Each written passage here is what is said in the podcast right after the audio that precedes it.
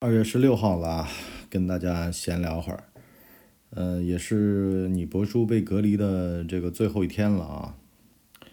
呃，最近的快递恢复了，完事儿呢，我都拿到了我的咖啡胶囊了。如果大家想看看什么牌子长什么样子，去哪儿买的话，可以看看我的抖音啊，我的抖音呢叫干嘛电台你博叔啊，自个儿去看。然后呢？我今天啊，其实想讲一件小事儿，就是人生经历和阅历的事儿。这个东西啊，有的听友就跟我私下在聊天儿，说博叔啊，怎么样才能快速的、短期的提高你的人生阅历啊？嗯，能不能说，因为最近他们不是看了好多医院里面的事儿嘛，就是。去哪儿支援的？武汉支援的这些医生啊，他们的医术是怎么提炼的？包括纪录片《中国医生》里面啊，他们的观点就是说，要在业务上不断的磨练啊，最好呢是每天都不断的实践，有好多的病经你的手啊，你就不断的操作、操作再操作，那么一万小时定律啊，它就会在你身上出现。这话说的是没错，在专业上是得这么干，但是呢。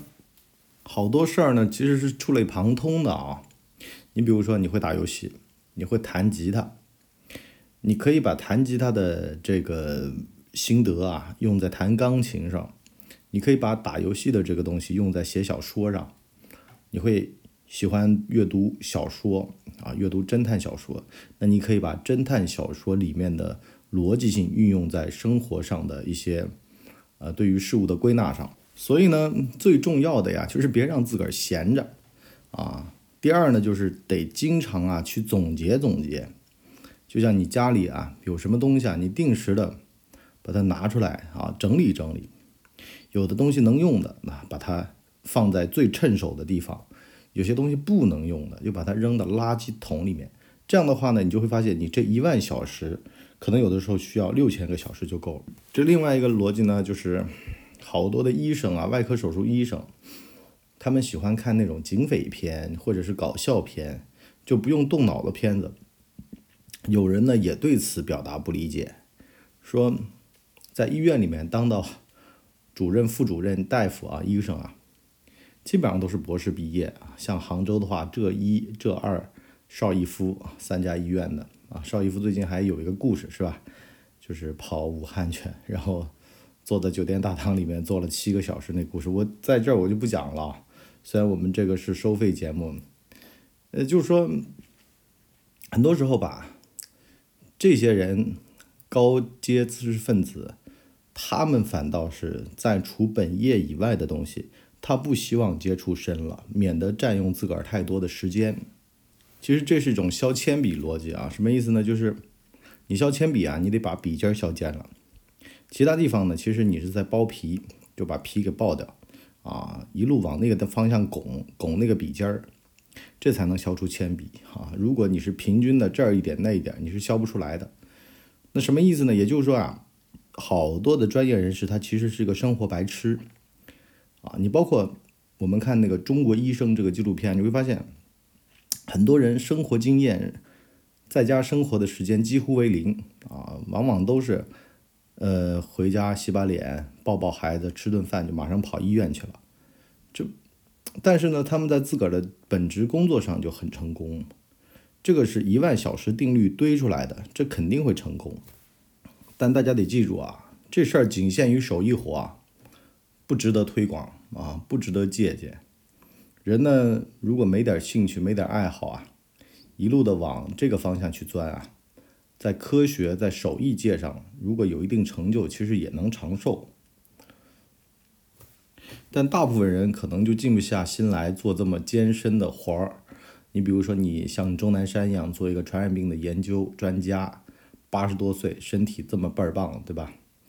但是呀，你可以借鉴他的整个的思维体系和逻辑。其实呢，说穿了，无非就是。把你的 CPU 的主要的运算方式运算在你自己的本职工作上，啊，就是提升你的业务水平。这有人说了，他说文博，那你跟提升阅历这两个不是有冲突了吗？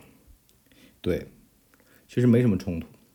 你走管理线的话，你提升阅历，你得识人知人哈，识人知面，你必须得走我前面说的第一个道路，就是提升阅历。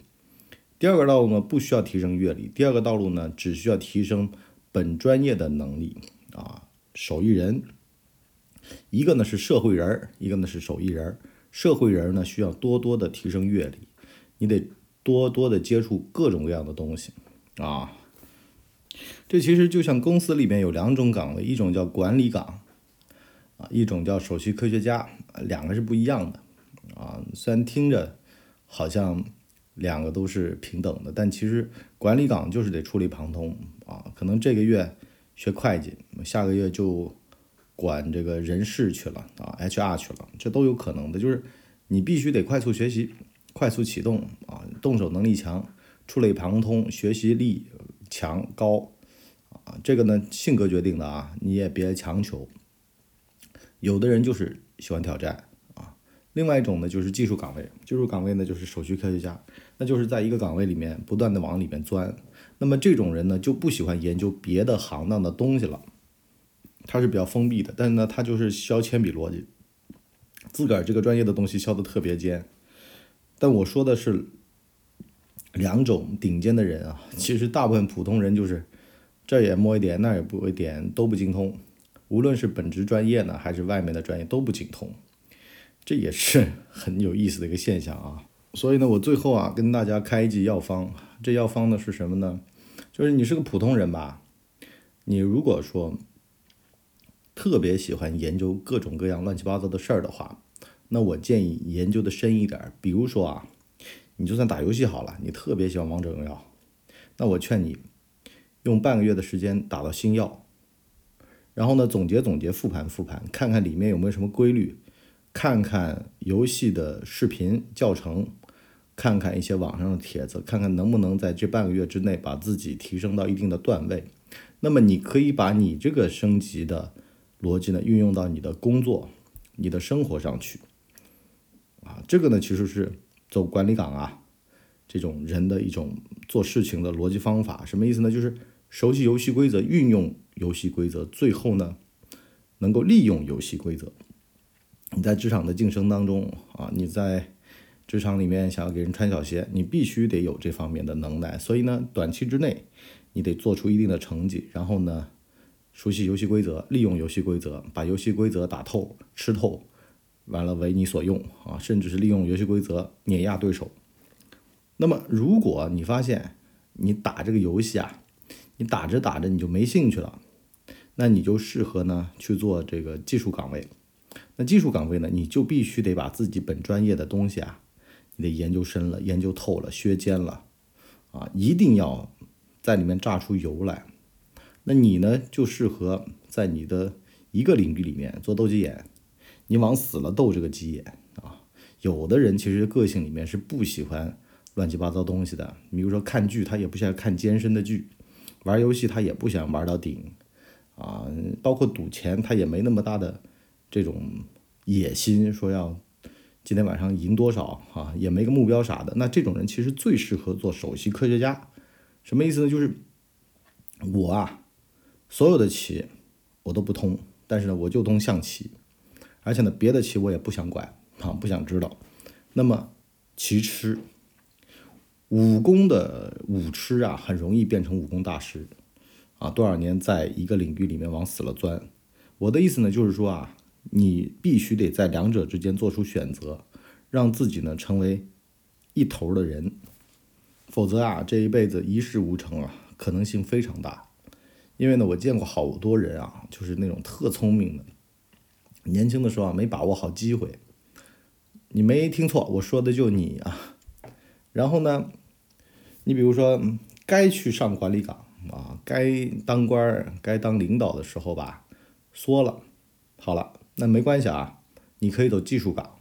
但是呢，技术岗啊又嫌太累、太辛苦，钻这个一个牛角尖也觉得累。那么很多人就变成了一个。油腻的、庸俗的中年男人、中年女人，对吧？那很正常嘛，这个是普遍的人性啊，就好逸恶劳。那我今天想跟你说的是呢，要么就是你每一个点都往死了钻是玩游戏规则的人；另外一种呢是不玩游戏规则，是制定游戏规则的人。你当哪一种啊？其实其实很简单，不复杂，你自个儿好好琢磨琢磨，是不是这么个道理？好了，我们今天啊就先讲到这里，啊，我们更多的内容到我们的收费专栏来收听吧。好了，今天就先到这儿，我们下期见，拜拜。